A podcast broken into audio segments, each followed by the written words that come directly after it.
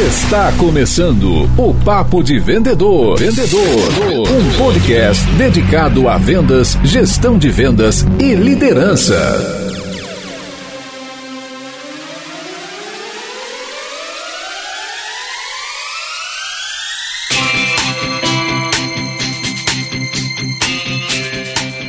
Olá, super vendedores, tudo bem? Estamos começando o nosso 13 terceiro episódio do Papo de Vendedor. Eu sou Leandro Munhoz e aqui comigo está Daniel Mestre. E aí, pessoal, como é que tá essa força? Dani, último episódio sobre desenvolvimento contínuo com o Maurício Micheletti. Cara, eu não sabia, você falou para mim depois no fora do ar que ele é filósofo. Pela primeira vez um filósofo aí no papo de vendedor, uma profissão difícil de achar aí nos dias atuais. É, apesar de não ser um, um especialista de vendas aí, agregou pra caramba aí, tenho certeza que os nossos amigos vendedores foram beneficiados desse nosso bate-papo com ele. Com certeza. E se você que está nos ouvindo ainda não ouviu esse episódio, faço o convite para você, assim que terminar esse aqui, voltar lá no Spotify ou no nosso site papodevendedor.com.br e ouvir o episódio 12 com o Maurício Micheletti. E antes da gente começar, eu queria pedir muito a sua ajuda. Eu queria que você ajudasse a espalhar a mensagem do Papo de Vendedor. Mas, Leandro, como é que eu posso fazer isso? Né? Como é que a gente pode trabalhar junto para o Papo de Vendedor chegar mais profissionais de vendas? É muito simples. Posta no Instagram, né? E se você quiser fazer um story no momento em que você estiver ouvindo o episódio e marcar o arroba supervendedores, é uma forma de você mostrar que você está ouvindo o programa e também nos mostrar que você está acompanhando e compartilhando. E a gente vai retweetar, a gente vai compartilhar aqui dentro do nosso Instagram. Basicamente, é só você indicar o nosso programa para quem trabalha contigo com vendas, para os amigos que estão no mercado aí. Posso contar com você? Quando foi a última vez que você investiu na sua carreira? Conheça agora a formação em vendas, que vai levar você para o próximo nível. São mais de 40 aulas tratando tudo o que você precisa saber para aumentar suas vendas. Tenha acesso a todas as técnicas, estratégias e comportamentos utilizadas pelos top performers para realmente ganhar dinheiro com vendas. Acesse o site www.supervendedores.com.br www.supervendedores.com.br e conheça ainda hoje a nossa formação. E aí, bora pra pauta? Queria fazer uma reflexão com você que nos ouve. Quero que você pare esse momento e pense. Você confiaria em um médico que desse um diagnóstico sem ouvir você? Né? Sem você falar onde dói, qual é o seu problema?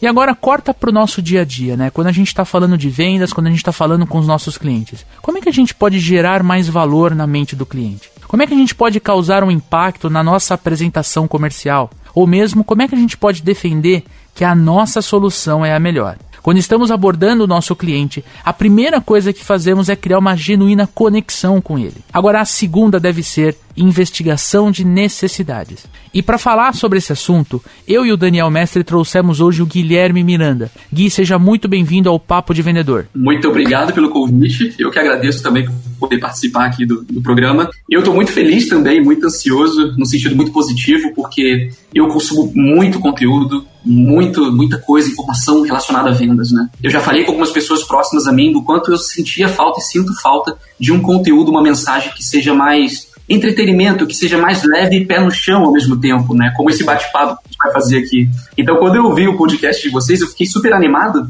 porque está trazendo esse sentido para pessoas vendedoras que podem estar sentindo falta como eu senti. Eu consumi muito conteúdo por muito tempo de pessoas engravatadas, ensinando vendas de uma maneira muito formal e engessada, né? O que não fazia sentido para mim. E vocês estão quebrando isso, estão transcendendo isso aqui também. Conta um pouquinho, cara, jogo rápido, o que, que você faz aí na Resultados Digitais? Na Resultados Digitais eu lidero o time de Sales Enablement. É, acredito que até você perguntaria para explicar pessoal o que, que é isso, né? Então, isso. Então, vou dar uma explicação aqui melhor possível, porque ainda é uma coisa muito complexa. No Brasil, acredito que a gente ainda. As empresas estão tentando buscar entender o melhor sentido para Sales Enablement para elas mesmas. E a gente encara Sales Enablement como um organismo inteligente dentro da área comercial, dentro da é. diretoria comercial. Ela é responsável por casar a inteligência de Ops com o feeling de quem está no campo para transformar essa inteligência que gere produtividade e eficiência de vendas. Então, passa por nós projetos para a área comercial, passa por nós tudo relacionado à educação dos vendedores, como por exemplo o onboarding. O vendedor acabou de entrar numa empresa. Tá. Quem vai treinar ele? O que ele precisa aprender? O que ele precisa aprender primeiro, segundo, terceiro, com qual cadência, como é que ele vai exercitar, levar isso para a prática, tá. quem é que vai ouvir e fazer reciclagem com ele, tudo isso passa por seus enablement. E os vendedores que passam nesse período de rampeamento, né, que é esse primeiro momento do onboarding, a gente leva para o ongoing, que são os treinamentos para refinar enfim, melhorar cada vez mais o processo comercial e buscar no sentido que gere mais eficiência de vendas e melhores resultados para eles dentro do seu máximo potencial também. E cara, pra gente já começar, né, pra gente começar aquecendo os nossos motores, queria perguntar para você o que é investigação de necessidade. Eu considero hoje uma etapa, né, um momento onde você adquire conhecimento e inteligência embarcada do seu potencial cliente, da pessoa que está do outro lado, para que no futuro você consiga apresentar uma proposta ou uma solução que tenha valor percebido por ele. Então, por exemplo, se você é vendedor, todo momento que você está fazendo perguntas, de certa forma buscando conhecer melhor o seu potencial cliente, antes de apresentar o seu produto, a sua solução, você deve estar tá conectando com isso. É por isso que as pessoas que pesquisam, é, buscam mais informações sobre vendas, muitas vezes devem ter ouvido falar que é a etapa onde você tem que fazer perguntas e não ficar falando, né? Deixar o pessoa do outro lado falar. Porque é a etapa realmente onde você está buscando conhecer e investigar o que vai embarcar, te dar embasamento para apresentar uma proposta que tenha real valor percebido para a pessoa que está do outro lado. Eu costumo falar de investigação de necessidades, eu acredito que para a venda consultiva é uma das etapas mais importantes, né? A gente precisa dedicar bastante tempo para essa etapa. Né? É. Porque muitas vezes o cliente sabe quais são as necessidades dele, muitas vezes não sabe tão bem. Mas mesmo quando ele sabe, né, se a gente não faz a investigação de necessidade de uma forma adequada e muitas vezes, né, quem trabalha com um tipo de cliente muito parecido, a gente já sabe quais são as principais dores do mercado e tal, a gente já sabe qual é a solução que a gente vai oferecer para ele, uhum. né? Mas se a gente não gasta esse tempinho entendendo, deixando ele falar um pouco, fica aquele negócio do tipo, cara, o cara tá me oferecendo um negócio sem saber qual é a minha realidade por mais que seja a dor mais comum de todas e que todo mundo precisa do negócio, cai naquele negócio, porra, mas é, consultor é aquele cara que a gente paga para falar o que a gente já sabia. A gente não pode ficar com, com, com esse negócio, a gente tem que descobrir junto com ele. Né? Quanto melhor as perguntas que a gente fizer, mais ele nos dá informação para a gente conseguir entender o cenário dele e fazer uma proposta de valor mais adequada, e mais a gente tem conexão com ele, né? Porque oferecer as coisas antes de ouvir, simplesmente não, não cola. Leandro, eu gostei muito da sua colocação e principalmente da sua também, Daniel, porque isso justifica o porquê essa etapa de investigação ela é considerada o coração do processo comercial. Porque se ela não for bem feita, você vai levar um potencial cliente, você vai levar uma pessoa para uma etapa onde você vai apresentar uma solução, você vai tentar negociar, vai tentar fechar, o negócio não vai se concretizar e você vai se frustrar né, como vendedor. Se a etapa de investigação não for bem feita, igual vocês falaram, se a gente não conseguir entender o que, que vai ser valor para essa pessoa, o que, que ela realmente vai priorizar, o que, que é urgência, e principalmente o que você falou, Leandro, uhum. dela reconhecer que ela tem um problema, né? Não é o vendedor entregar para ela, ah, você tem esse problema aqui, é fazer perguntas para que ela reconheça que ela tem um problema. A solução ali na frente vai fazer muito mais sentido. Você vai ser mais produtivo comercialmente. Vindo diretamente de encontro com isso, cara, tem o lance que é muitas vezes as pessoas reconhecem os próprios problemas, mas não exteriorizam o problema. O mesmo lance de terapia. Tem vezes que a gente, porra, a gente tem um monte de problema, a gente tem um monte de coisa guardada dentro da gente, mas o negócio ele se torna muito mais pesado e, e que a gente precisa efetivamente trabalhar quando a gente começa a falar sobre isso. Quando a gente tem um problema e a gente não fala com ninguém sobre isso e tal, é um negócio que está guardado, é um negócio que eu estou postergando e tal. A partir do momento que a gente faz o cliente de ter que falar sobre isso, cara, entendeu? Que às vezes é difícil dele responder, ele titubeia para falar que ele tem um problema e que esse problema é grave e tal. A partir do momento que isso sai da boca dele, isso vira uma realidade e ele precisa mudar. Então, por mais que a dor seja a mesma para todo mundo e que você vai oferecer, ele vai ver valor, mesmo porque a solução resolve a, o, o, problema, a coisa fica muito mais latente quando sai da boca do cara, entendeu? Não sou eu que estou falando que ele precisa cuidar disso, é ele que falou, cara, saiu de dentro dele.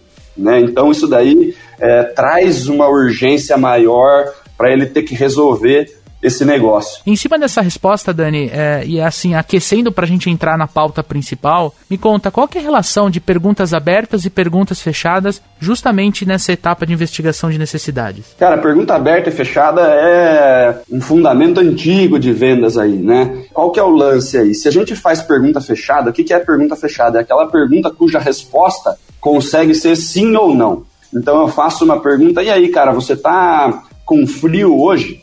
A resposta pode ser sim ou não. Então, quando a gente faz uma pergunta desse tipo, a gente está dando uma brecha para o cliente responder de maneira seca e não entregando para a gente muita coisa para trabalhar. Né? Ela vira basicamente um ah, se for sim eu vou por aqui, se for não eu vou por aqui. Mas as perguntas abertas, né? quando a gente faz uma pergunta que efetivamente vai demandar do cliente a construção de uma resposta, isso traz para a gente aí um volume de inteligência, um volume de, de informação para a gente trabalhar essa venda muito maior. Tá. Né? Então, eu acredito que as perguntas fechadas devem ser perguntas que a gente usa só para pontuar né? Tipo, vou por aqui ou não vou por aqui. E o principal é a gente trabalhar com perguntas é, abertas, que efetivamente traga para a gente aí informação e inteligência para a gente conseguir usar. Muitos vendedores não percebem, né? Às vezes eu vejo pessoas que chegam até mim tendo um aprendizado de perguntas fechadas e abertas, mas eles não entendem o real sentido uhum. prático disso e eles acabam não conseguindo fazer, vira uma coisa muito programada. Então, a pergunta fechada e aberta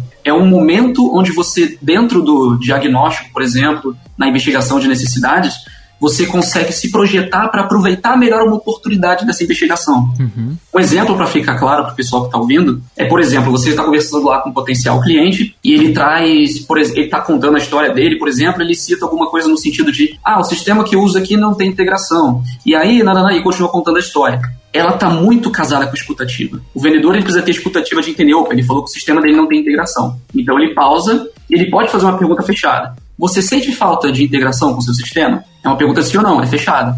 Ele vai responder: qual seria? Quais são os benefícios de, de integrar com esse sistema? Então, veja, eu fiz uma, duas perguntas fechadas e depois fiz uma aberta. Então, ela tem que ser usada de maneira inteligente para conseguir aprofundar necessidades. Eu acho que é dessa forma que está casada com a etapa de investigação de necessidade. Né? Se você tiver escutativa, você vai saber utilizar da melhor maneira possível perguntas fechadas e abertas para te dar inteligência. Perfeito. E entrando na pauta principal, agora eu quero jogar a discussão na mesa: o que é spin selling?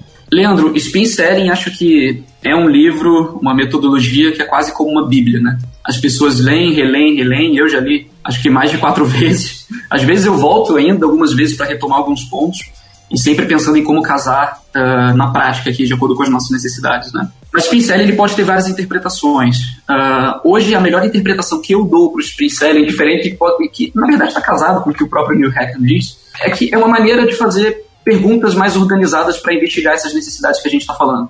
Então, no SPIN, isso acontece de uma maneira gradual e didática, onde eu consigo fazer perguntas para a pessoa do outro lado, para que ela reconheça uma necessidade, né? E, consequentemente, eu, como vendedor, eu consigo informações certas para gerar valor para essa pessoa e mantê-la engajada e com urgência. Então, eu considero que o SPIN é uma metodologia perfeita para que você consiga investigar mais a fundo necessidades desse potencial cliente para conseguir provocar valor percebido de maneira mais assertiva. E eu quero pegar um, um ponto específico da sua resposta, que é o lance de organizar a linha de raciocínio, organizar a conversa. Eu vejo que tem muito vendedor, né, que quando ele está abordando um cliente, ele quer fazer a investigação de necessidade, ele quer coletar as informações necessárias para ele fazer uma apresentação de valor e ele acaba, né, não tendo uma linha de raciocínio, não tendo calma para interpretar aquilo que o cliente está trazendo para ele, né? Às vezes ele está escancarando, que nem esse esse exemplo que você trouxe, que ele cliente ele falou da integração e isso pode ser algo que se você usar o spin selling de forma muito profissional, de forma muito ética, você consegue garantir o fechamento da venda só em cima dessa informação que ele trouxe para você. E eu vejo realmente, principalmente com vendedores que estão começando a sua história profissional, é uma pressa muito grande de acelerar o diagnóstico e ir direto para a proposta. E o spin ele vem justamente para classificar as perguntas que você vai fazer é, e principalmente te ajudar a interpretar melhor as respostas. Então você começa, por exemplo, com perguntas de situação, passa para fazer perguntas de problema para você entender realmente aquilo que está acontecendo. Geralmente a pergunta de problema é algo que já está mais superficial, que o cliente já entrou na tua empresa querendo resolver e quando você pega justamente através das perguntas de implicação, que são as perguntas mais difíceis de fazer, você consegue cavar exatamente aquilo que está dentro da mente do coração do seu cliente, que está machucando ele demais, que de repente não é o fato de não ter a integração. Às vezes é o fato dele não ter um relatório otimizado por falta de integração, ou que ele gasta metade do dia dele juntando informações de vários lugares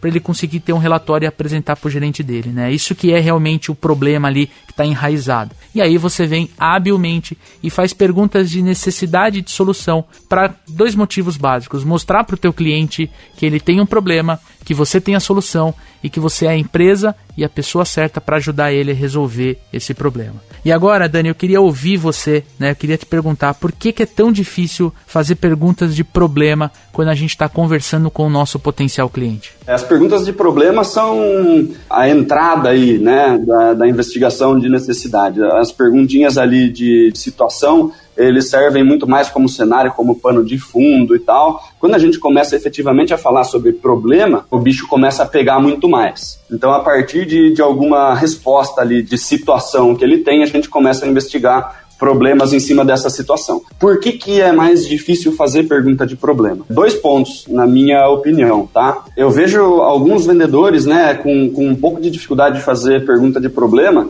porque eles ainda estão um, com um pezinho na etapa anterior de criar conexão, de, de querer é, criar um relacionamento bacana com o possível cliente, né? E a partir do momento que a gente começa a falar sobre problema, que a gente começa a investigar pontos difíceis dentro da empresa do cliente, eu passo a não ser mais aquele cara tão agradável. A gente estava conversando, a gente estava criando uma conexão super legal e agora eu estou cutucando coisa para tirar respostas difíceis, onde o cara vai ter que assumir que ele não tem o negócio tão organizado assim, que ele não consegue fazer a gestão de uma maneira tão legal. Ou seja, ele está tendo que se abrir ali com um monte de, de coisa que ele não acha bonito. Na parte de, de, de, conexão, a gente elogia a empresa do cara, a gente fala, porra, que legal, vi seu site, não sei o quê. E logo depois a gente começa a cutucar o cara, a gente começa a achar problema dentro da empresa do cara, e isso faz com que a nossa figura não seja mais tão agradável. Né? Então eu fico num papel muito mais complicado do ponto de vista de criar relacionamento. E outro problema que eu, eu enxergo aí nas, né, nesse tipo de pergunta é que alguns vendedores não entendem o suficiente do business do cliente uhum. para fazer determinadas perguntas. Né? Então, se eu não sei nada do ramo do meu cliente, como que eu vou fazer pergunta de problema? Entendeu? Quem não entende absolutamente nada de uma indústria automobilística, o que, que eu vou perguntar pro cara? Entendeu? O que, que eu vou falar? Eu não consigo simplesmente investigar o negócio, eu vou ter que ficar jogando um monte de pergunta genérica no ar para ver se o cara me, me responde o problema. Agora, quando você é totalmente especialista nisso, né, quando você entende efetivamente o ramo do cliente, você consegue fazer perguntas que você tem mais certeza de que você vai encontrar alguma coisa. Os vendedores menos habilidosos aí, que entendem um pouco menos do cliente potencial, eles não têm como fazer essa pergunta que é tiro certo. Né? Quem conhece do ramo faz duas, três perguntas de problema, já tem um monte de informação para trabalhar. Quem não conhece, eu tenho que fazer uma pergunta aqui, vejo o que, que o cara responde, faço outra lá do outro lado, sem muita relação. Aí fica um bate-papo meio sem pé nem cabeça e o, e o cara do outro lado fala, meu, esse, esse vendedor, por mais que ele esteja tentando fazer uma investigação, não sabe absolutamente nada do que ele está falando. A referência, né, o lance de, de você efetivamente mostrar que você consegue resolver o problema, se você não consegue nem encontrar o problema, vai por água abaixo. Né? Então a, a, coisa efetivamente começa aí. Muito preciso, né? Se eu não sei como eu posso ajudar esse mercado, se eu não sei como eu posso ajudar esse potencial cliente, qualquer pergunta que eu faça é muito vazia. Né? Eu vou para onde daqui? Eu fico com receio, eu fico com medo, ou não sei nem que pergunta fazer. É muito preciso, Dani. Eu acredito que o speed selling é uma crença minha, tá, pessoal, de que ela não é para qualquer vendedor. Né? Eu vejo muita gente chegando, ah, eu quero aprender sobre vendas, me recomende o um livro, eu leio Spin Selling, né? muita gente indica. Não é bem assim. Ela precisa ter o um mínimo de bagagem comercial, conexão com pessoas, atividade em si, para estar mais preparada. Eu considero quase o Spin Selling uma pós-graduação de vendas, vamos dizer assim.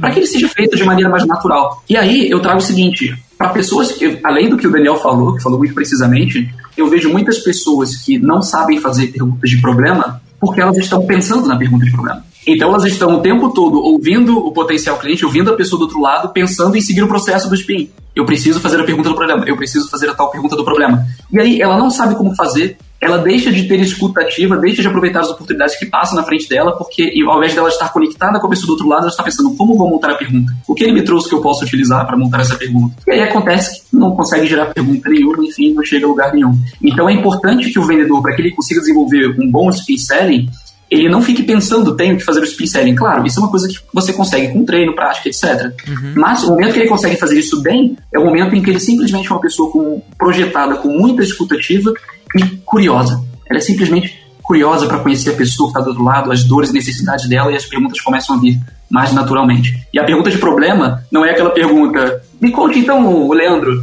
é, o que, que tem tirado o seu sono? E aí, Leandro, qual problema você tem enfrentado aí na sua operação? Não é assim pergunta de problema. Ela é muito mais contextualizada, ela é muito mais produzida ricamente com o contexto e informações que ele te trouxe até então. É por isso que as pessoas têm tanta dificuldade. É, até porque esse tipo de pergunta, né, de problema genérico, né, o que, que tira seu sono à noite? A quantidade de café que eu tomei à tarde.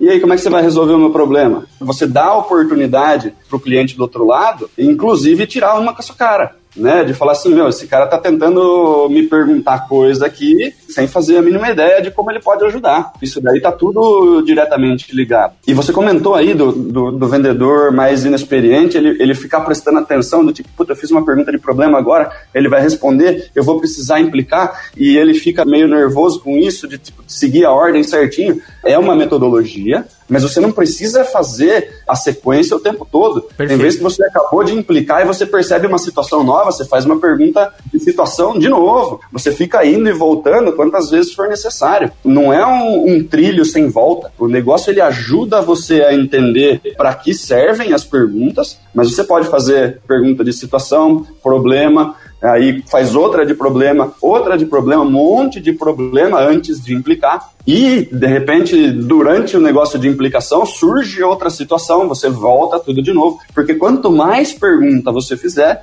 mais informação você tem. Uhum. Né? E se, o, e se o, o vendedor está lá todo preocupado com uma resposta que ele não sabe implicar direito, ao invés de implicar nas coxas, faz outra pergunta de problema, não esquenta a cabeça faça o negócio ficar fluido, porque se, se o negócio fica engessado, primeiro que não vai funcionar, não tem o, o volume de, de, de, informação e de inteligência que a gente precisa para seguir. Cabem duas observações aqui. Primeiro, o Gui comentou que o spin selling ele é uma espécie de pós-graduação para o vendedor, e eu concordo. Acho que tem muito buzz no mercado falando do spin, mas o vendedor ele precisa estar tá preparado para incorporar essa, esse framework, essa metodologia dentro da, da sua venda, é, da sua venda consultiva, da sua venda B2B. Eu acho que é super super importante contextualizar isso. Segundo ponto, é muito comum, tá? Pelo menos eu vejo isso nos treinamentos, é, que os vendedores eles conseguem fazer perguntas de situação, eles conseguem chegar na pergunta de problema, porque ela está muito relacionada com perguntas abertas. Tá? É muito fácil você pegar ali um problema através de uma pergunta aberta que você fez. Qual é a grande dificuldade? Traduzir isso na implicação. Vamos fazer um raciocínio, né? Se eu estou fazendo pergunta aberta, estou usando uma, uma, metodologia antiga, né? Até o Daniel comentou que pergunta aberta e pergunta fechada é algo antigo. Cara, é algo de 100 anos atrás. É uma metodologia de 1920, onde o vendedor aprendia a fazer perguntas abertas e perguntas fechadas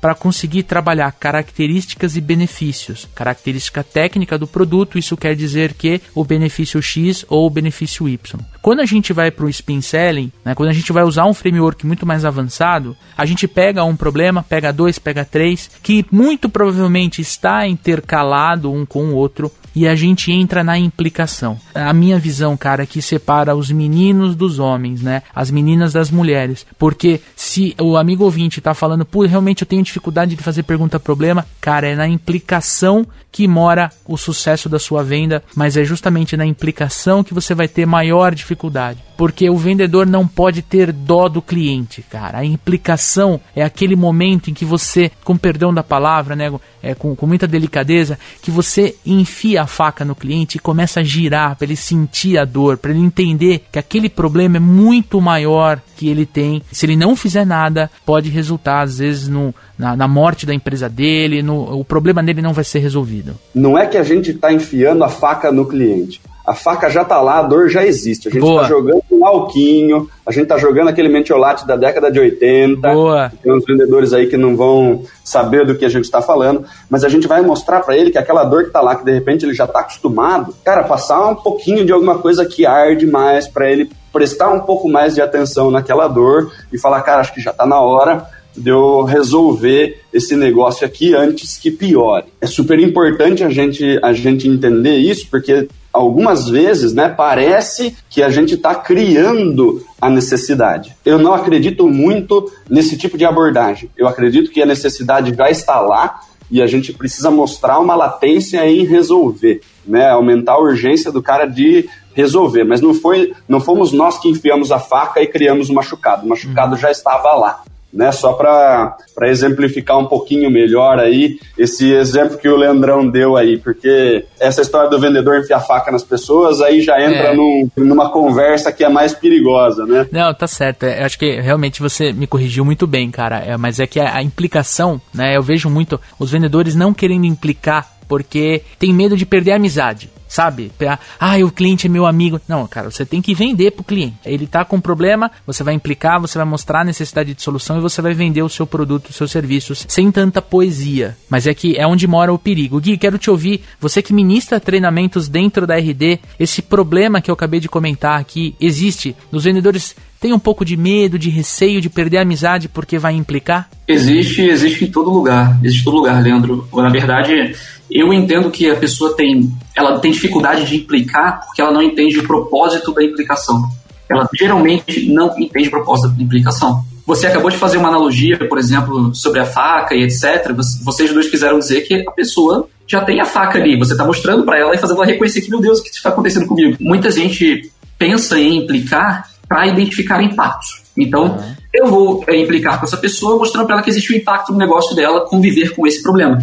Então, eu pergunto, qual é o impacto para você de ter esse problema? Se a pessoa não entende o propósito, essa pergunta não faz o menor sentido. Não se faz pergunta de implicação perguntando qual é o impacto. O impacto é uma linguagem nossa que de vendedor a gente entende, nós entendemos entre nós. A pessoa do outro lado, ela não vai fazer sentido para ela, talvez. Então, o que eu quero dizer? A primeira coisa, implicação. Por que, que eu preciso implicar? Qual é o propósito disso? O que, que eu, como vendedor, ganho também, além da pessoa que está do outro lado? Eu vejo três coisas aqui. A primeira delas, quando eu implico, isso me ajuda a gerar urgência. Quando eu implico, isso me ajuda a fazer com que a pessoa do outro lado priorize aquela solução, priorize resolver aquele problema. E o terceiro e o mais principal de todos é validar se aquilo que ela trouxe é realmente um problema.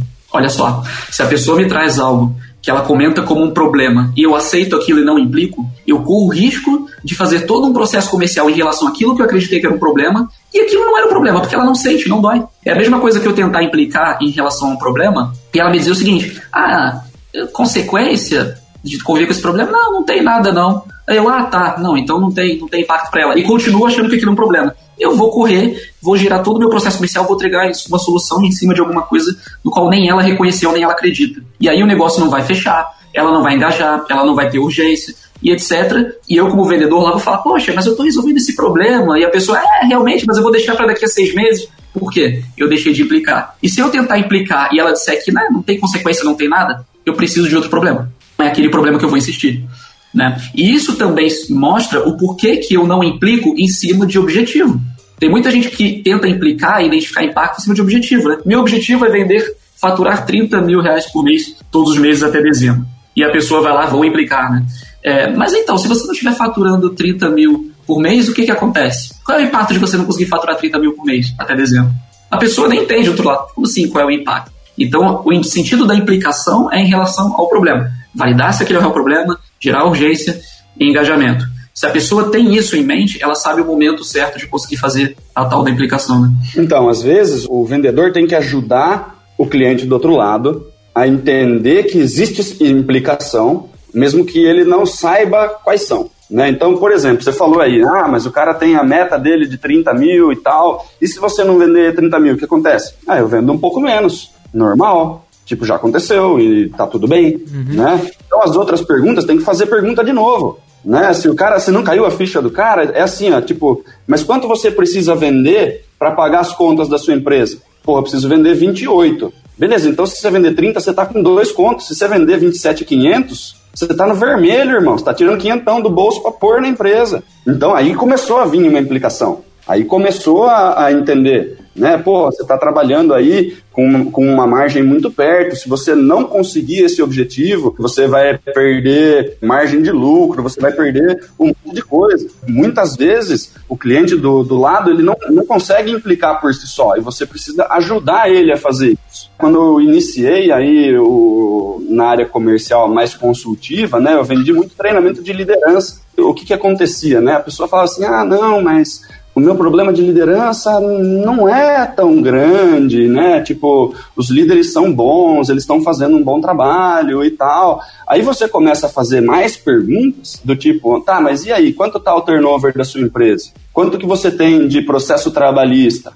Quanto que você tem de pessoal é, não produzindo quanto deveria produzir? E daí você mostra para essa pessoa, logo em seguida, que tudo isso daí é problema de liderança. Né? Quanto custa uma treinar uma pessoa que sai até ela começar a produzir? Cara, turnover é problema de liderança. Processo trabalhista, na maior parte das vezes, é problema de liderança. E ela não estava fazendo a conexão com isso. Aí quando você pega e você fala assim, ó, veja aqui, o tamanho do problema que você tem com liderança é isso, isso, isso e isso. Você trabalhando a liderança de uma forma melhor, né, daí já entrando um pouquinho em necessidade de solução, você reduz processo trabalhista, você reduz turnover, reduzindo turnover, você reduz o custo de treinamento, você reduz o, a curva de aprendizado das pessoas, porque cada cara que sai, você custa para recontratar outro, custa para treinar e esse cara demora para dar resultado.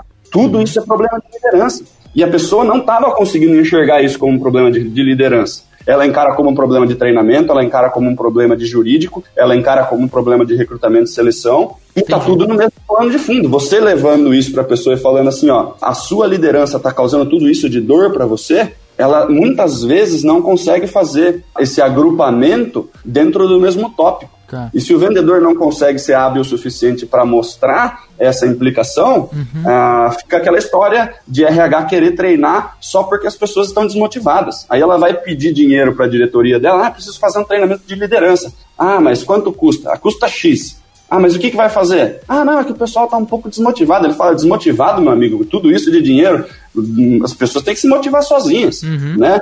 Essa é a resposta do diretor. É por isso que o RH não consegue verba. E pegando um gancho, Dani, em cima disso que você tá falando, cara, eu acho que a, grande sacada do Spin, né, e o Neil Heckman, ele, ele defende muito isso no livro, é você usar a metodologia do Spin Selling para vender primeiro para aquela pessoa dentro da empresa, e essa pessoa dentro da empresa, ela vende para o chefe dela. Eu acho que a gente não pode deixar de citar isso. Tão importante quanto a gente passar pelas perguntas, pelos tipos de perguntas, é entender que o spin selling ele acaba sendo uma metodologia muito utilizada para vendas complexas, para venda B2B, porque você tem que ajudar aquela pessoa daquela empresa que você está prospectando, que você está atendendo, a levar com a mesma intensidade a sua mensagem para o chefe ou para dois, três decisores dentro da empresa. Em cima desse comentário que eu fiz, queria fazer a seguinte pergunta para o Gui: o spin selling serve para todo tipo de venda? Você falou em relação a vender o projeto, por exemplo, a solução dentro da empresa. Uhum.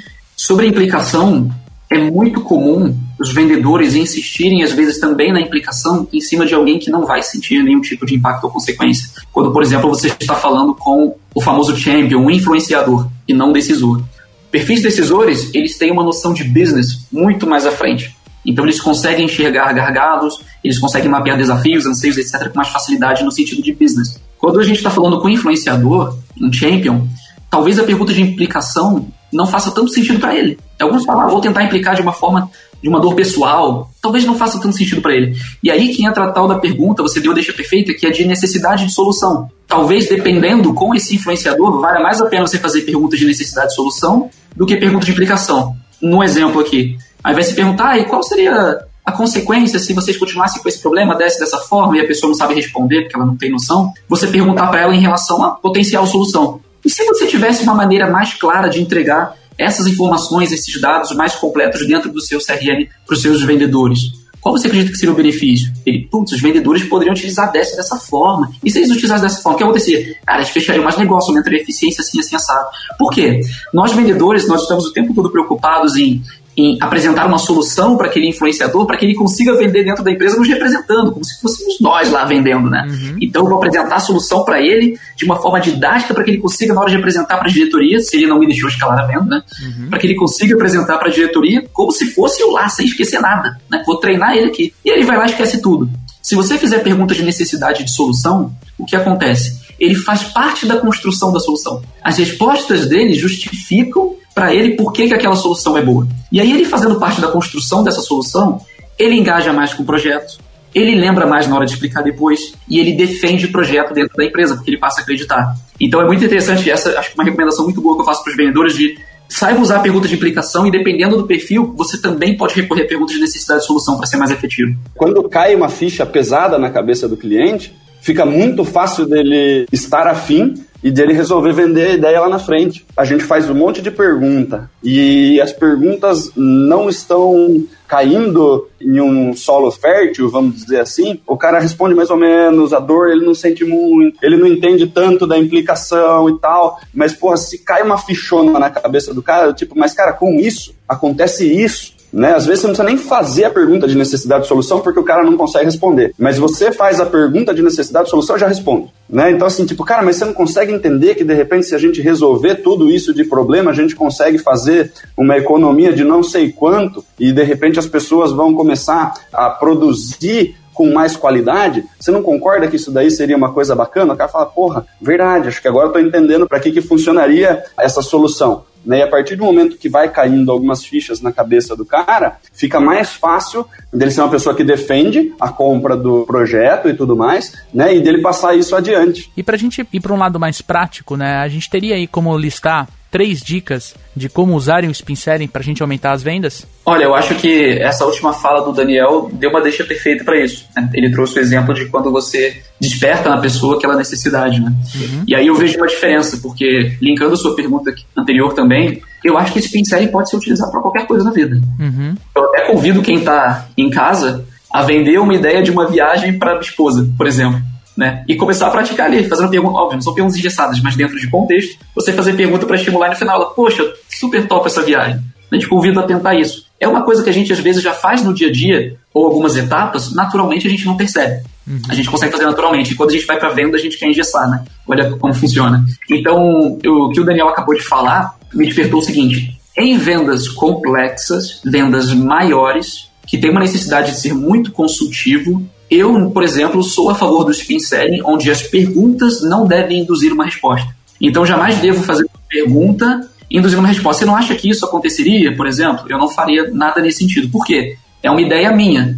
Não foi ele que me trouxe, não foi ele que reconheceu. Ele fala, é, sim. Então, não faria. Mas em vendas menores, que eu também, embora o Neil Hackman, ele spin selling são para vendas complexas, vendas mais consultivas, vendas grandes, né, e não pequenas, onde, igual você falou, a gente fala de características e vantagens e não benefício. Uh, eu acredito que a gente pode sim fazer uma espécie de spin, onde aí a gente consegue já entregar soluções também na rodada. Aí faz total sentido também. Então vejo, a gente, eu, eu acredito que a gente consegue utilizar spin selling na vida, em vendas pequenas, em vendas complexas e principalmente, muita gente olha o spin selling com uma coisa que eu vou fazer agora e já fechei a parte de investigação, por exemplo. Uhum. Ó, eu vou começar uma etapa de investigação, vou fazer uma abertura, vou agradecer a pessoa pelo tempo dela, vou perguntar sobre a expectativa dela, vou aplicar o SPIN, depois vou tentar agendar a próxima reunião, próximos passos, quem decide, não decide, etc. Às vezes não é bem assim. Às vezes o SPIN, você pode ter rodadas de SPIN em diferentes momentos do seu processo fluxo comercial. Inclusive numa negociação. Às vezes na negociação você está lá, a pessoa traz uma informação que é nova e você pode aproveitar para ele para revalidar porque ele deve aplicar aquela solução. É outra oportunidade de utilizar o SPIN. Então, é só a gente ter escutativa para que quando a pessoa trouxer problemas que para ela não estão resolvidos, e às vezes ela vem em formato de necessidade implícita, como a gente utilizou o exemplo lá, não tem integração, ok. Eu não sei se integração é um problema ainda. Ah. Então eu devo fazer perguntas de problema, de implicar para tornar uma necessidade explícita. A gente deve deixar tudo isso sempre bem resolvido, seja numa etapa de investigação, durante uma solução. Durante a solução, por exemplo, eu posso fazer perguntas de necessidade de solução para cada feature, se você estiver vendendo um sistema que você apresenta, como ele utilizaria isso na prática, qual é o benefício daquilo ali, uh, numa negociação, enfim. Se ele trouxer alguma espécie de problema que a sua solução você acredita que faz sentido, você pode fazer perguntas abertas e fechadas para tentar aprofundar. Se você vê que não é um problema, cara, não segue. Mas se for, aplica o spin de novo, não tem problema. Eu enxergo dessa forma, tá? E sempre de forma muito natural, né? totalmente natural. Por isso que o spin tem que ser algo bem treinado, bem feito. Você precisa ter escutativa, você precisa praticar muito para tornar esse conhecimento em habilidade prática, né? Acho que se vocês já devem ter conversado sobre spin com alguns vendedores e alguns, alguns deles devem ter trazido, ah, eu sei fazer, ah, eu já estudei, ah, eu já li. Ter conhecimento é diferente de ter habilidade. Conhecimento é você ler, você ouvir, o pessoal ouvir o podcast aqui. Tornar isso uma habilidade prática requer muita prática. Então, tem que praticar muito, com muita escutativa, para deixar isso uma conversa, igual a gente está fazendo aqui, bem natural, nada programado, engessado, enfim, para que você consiga utilizar em qualquer momento do processo. E eu queria fazer uma pergunta, cara. Eu sei que ele não falou das três dicas ainda para os vendedores começarem a fazer spin, mas eu queria fazer uma pergunta que é uma pergunta né, um pouco mais complicada e tal, mas é para isso que serve o podcast. Como que a gente lida? Porque spin é uma metodologia que tá, cara, 20, 30 anos aí. Não sei exatamente quando foi, mas é antiga. O livro já é das antigas. E muita gente conhece, o negócio virou, né, se tornou a principal metodologia de vendas consultivas e tal. E tudo que é muito famoso, tudo que, que se torna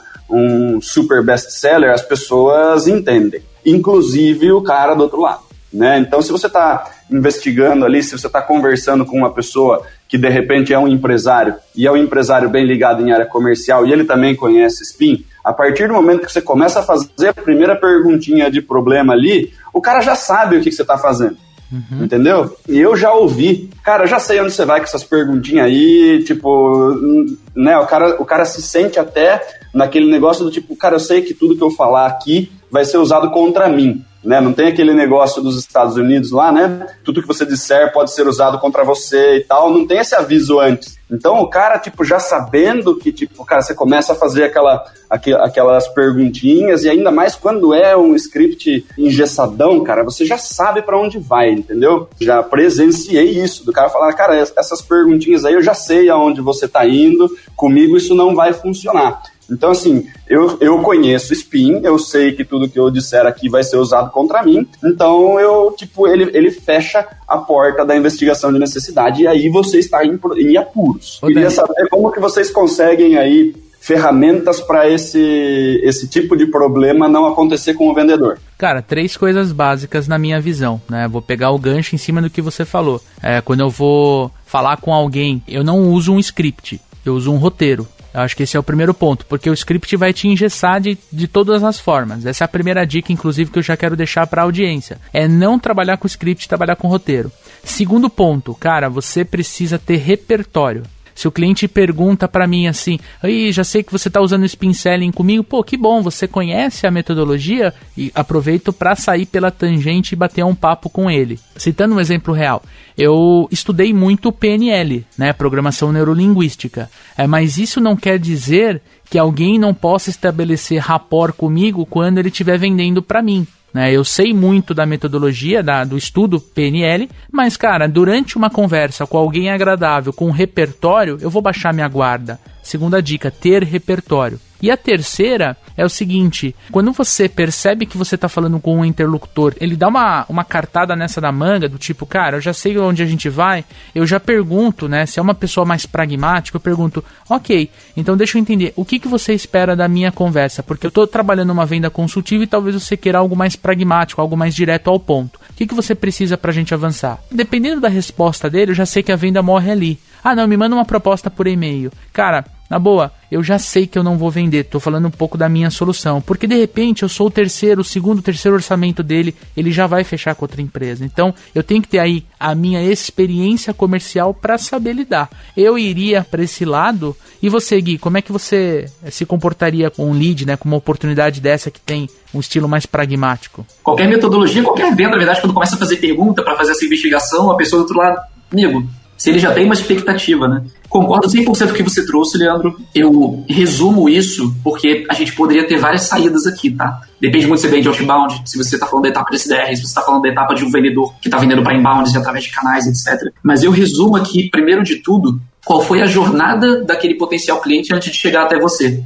Se você entende a jornada dele até chegar como, até você, a primeira coisa que você faz antes de começar a fazer as perguntas de spin, por exemplo, se fosse o caso, é você perguntar qual é a expectativa dele em relação a essa conversa com você. E aí ele vai te trazer: a minha expectativa é essa. E aí você tem a oportunidade de antecipar para ele: perfeito. Então eu quero propor o seguinte: eu preciso te fazer algumas perguntas para mapear isso e isso melhor, uhum. mas eu te garanto que no final dessa conversa você vai ter essa saída aqui, esse ganho. E a pessoa, o que, que ela resta pensar para ela? Putz, se a gente chegar nessa solução aqui, me pergunta o que você quiser. E aí você consegue fazer perguntas sem ele te brecar, porque ele entende o sentido do porquê você está fazendo aquelas perguntas e até onde você vai levá-lo. Uma coisa que os vendedores que aplicam muito o SPIN são vendedores muito técnicos e quando as pessoas se apoiam demais numa metodologia, a minha percepção é que eles deixam o lado humano um pouquinho de lado. Aliás, tem um texto super legal meu que eu vou deixar no momento Botini para a galera, que é justamente esse lance da gente saber equilibrar o lado humano e emocional e o lado técnico. Porque se você não constrói, primeiro de tudo, a conexão, a confiança ali e faz exatamente o que você falou, né, de conquistar o direito de fazer pergunta, a primeira pergunta de, de problema, o cara vai falar assim, cara, não estou à vontade de falar sobre isso com você. Ou se ele não fala isso, é o que está dentro da cabeça dele. E ele vai dar umas, umas respostas quadrada e que ferra com o seu spin. Né? Então você precisa dessa parte humana para criar conexão antes, né? E esse negócio de conquistar o direito de fazer pergunta é muito importante mas muito importante mesmo, do tipo, cara, para eu conseguir te ajudar, eu vou precisar fazer algumas perguntas aqui para você. Se tiver alguma que você de repente não quer responder e tal, super tranquilo, mas garanto que todas as perguntas que eu estou fazendo são perguntas que vão me ajudar a entregar para você, para a gente construir junto a melhor solução para você. Né? E a partir do momento que você deixa o cara à vontade para não responder, cria uma conexão ainda maior que ele fala, cara, posso, posso falar tudo para esse cara aqui. Ele está mais preocupado comigo do que com ele. Então, esse lance humano junto com o spin é a que traz a, a verdadeira, o verdadeiro sucesso nas vendas consultivas só fazer pergunta, pergunta, pergunta, ser super bom em fazer pergunta, mas não ser bom no, no negócio da escutativa, que é uma habilidade humana e não técnica, e de criar conexão é uma, é uma habilidade humana e não técnica, e, e você conseguir criar relacionamento, né, fazer o cara gostar de você,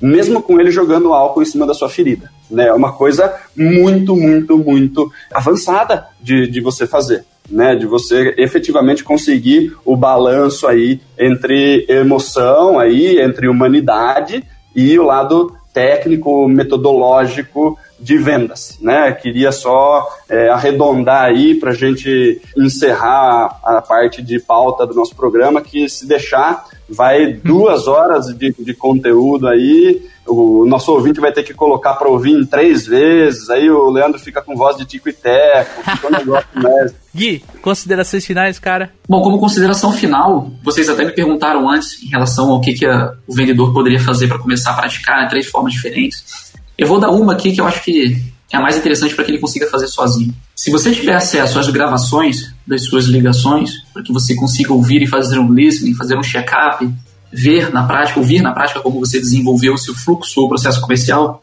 dê um play, pega o papel e caneta e feche os olhos, vai para um lugar onde não tenha barulho, escute o cliente. Eu sei que você está falando ali na gravação, mas escute, escute o cliente e anote todas as vezes que ele trouxe oportunidades através de necessidades implícitas, trouxe um gancho que você não aproveitou. Escreva no caderninho qual pergunta você faria levando em consideração todas as informações que ele trouxe antes. Como você contextualizaria? Para não ficar da forma que o Dani explicou, né, engessado. Exatamente isso e começa a anotar. E depois que você fizer isso, olha para a maçaneta da sua porta. Eu faço isso até hoje. Eu pratico roleplay sempre, eu estou sempre em dia, porque eu não estou mais lá na ponta vendendo, mas eu quero entender de vendas na prática. Então pratico roleplay com meu time e eu pratico roleplay sozinho antes de praticar roleplay com todo mundo. Então, olha para a maçaneta da sua porta, imagina que aquela pessoa está te falando aquilo e começa a fazer as perguntas. Desenhe quais seriam as potenciais respostas que ele te daria. E tenha resposta para todas elas também e começa a fazer exercício uma vez por dia, uma vez por dia, uma vez por dia. Isso vai começar a se tornar mais natural quando você estiver na prática, na realidade, falando com o potencial cliente. É uma das milhares de dicas que eu poderia dar, mas como o Dani falou, a gente ficaria aqui falando. Dá para falar três dias aqui, gente, sobre spin sobre vendas, muito fácil. Roda muito assunto. Mas eu queria deixar essa dica aqui pro pessoal. Que aula, pessoal. Eu acho que esse programa aqui é sensacional. Se o amigo ouvinte está escutando e tomou anotações, Uh, eu tenho certeza que ele pode transformar o número dele do final do mês, usando tudo, todas as dicas, né, todas essas técnicas que a gente trouxe aqui para o programa. Tenho certeza que é muito valor agregado para você que nos ouve. E agora chegou o momento Botini.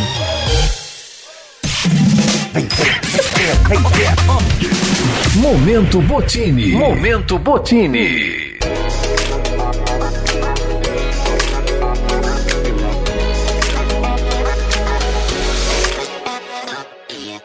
Então, pessoal, hoje eu vou começar o Momento Botini. Acho que tá mais do que claro, né, que o nosso Momento Botini é para você ler o livro Spin Selling, né? A gente leu aqui, todo mundo que, está gravando aqui leu mais de uma vez. Eu acho que é importante é, você aprofundar na, na, nesse framework, né, nessa, nessa metodologia. Ah, o Neil Heckman lançou um segundo livro do Spin Selling também, que é, é, muito bacana. Inclusive, na época, quem me recomendou foi o Daniel Mestre. Eu acho interessante é, para quem achar que faz sentido aprofundar o estudo. E uma dica um pouco mais leve é você começar a perceber ah, quando as pessoas fazem perguntas. Eu acho que uma, uma forma bacana é assistindo seriados é você começar a assistir um seriado com o radar ligado, né? Imaginando por que, que a pessoa está fazendo aquela pergunta naquela cena e qual vai ser a consequência dessa cena, dessa resposta mais para frente dentro do seriado. E agora batendo de cabeça, é um seriado que faz muito isso, né? É o seriado Suits. Ele já foi recomendado anteriormente aqui, mas eu acho que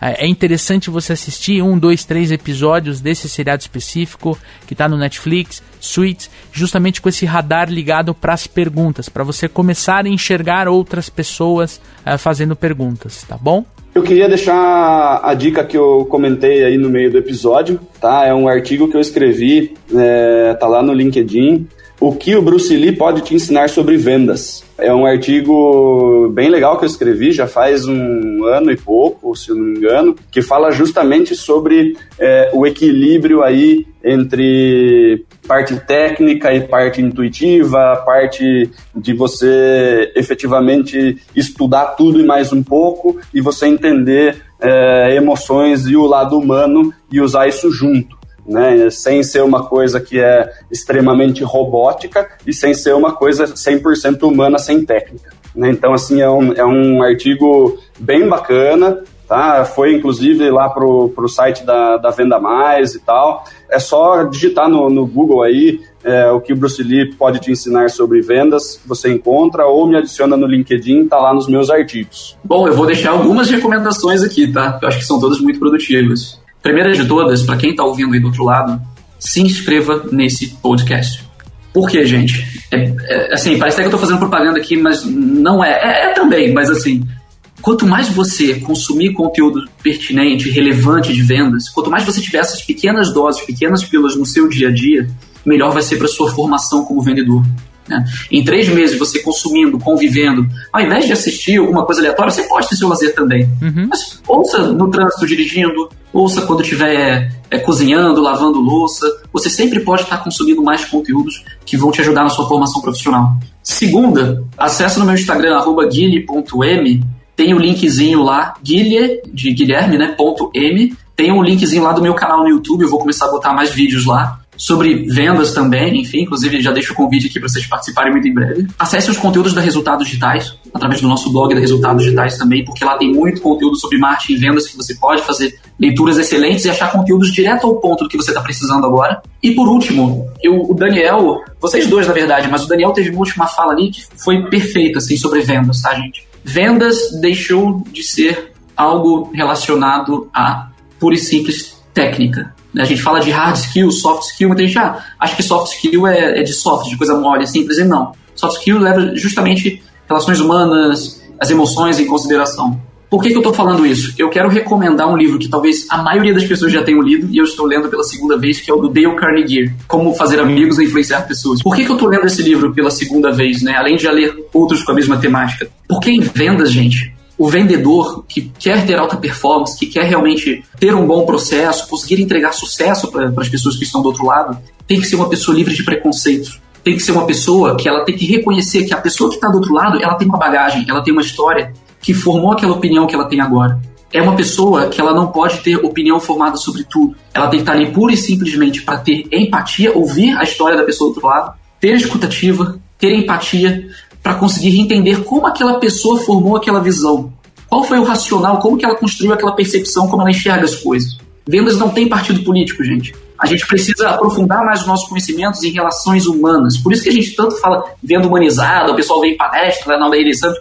Venda humanizada, humanizada, tem gente que não entende, é por isso. A gente precisa se conectar mais com a outra pessoa como ser humano entender que toda pessoa tem um motivo de ser como ela é, motivo de, de, pensar como ela pensa. Então esse livro ele traz uma noção muito maior de relações humanas, de como as pessoas correspondem ou respondem a determinados estímulos e por que que elas respondem negativamente a determinados estímulos e positivamente a outros. Então acho que esse livro vai abrir mais a mente do pessoal para conseguir entender melhor como se conectar com outras pessoas na vida. Show de bola. E como é que a audiência pode te encontrar, Gui? A audiência pode me encontrar no meu LinkedIn, Guilherme Miranda. Pode digitar Guilherme Miranda, RD Station, resultados digitais, eu vou aparecer ali. O meu Instagram é arroba Guilhe, G-U-I-L-H-E.M de Miranda, arroba guilhe.m. Ali tem o link do meu canal no YouTube e o meu canal no YouTube direto, né? Guilherme Miranda deve ser o terceiro canal que vai aparecer ali. Legal, legal. Cara, quero agradecer sua participação. Foi um prazer gravar com vocês hoje sobre um tema tão apaixonante, cara. Muito obrigado, pessoal. É isso aí, um abraço. Deixar aquele sempre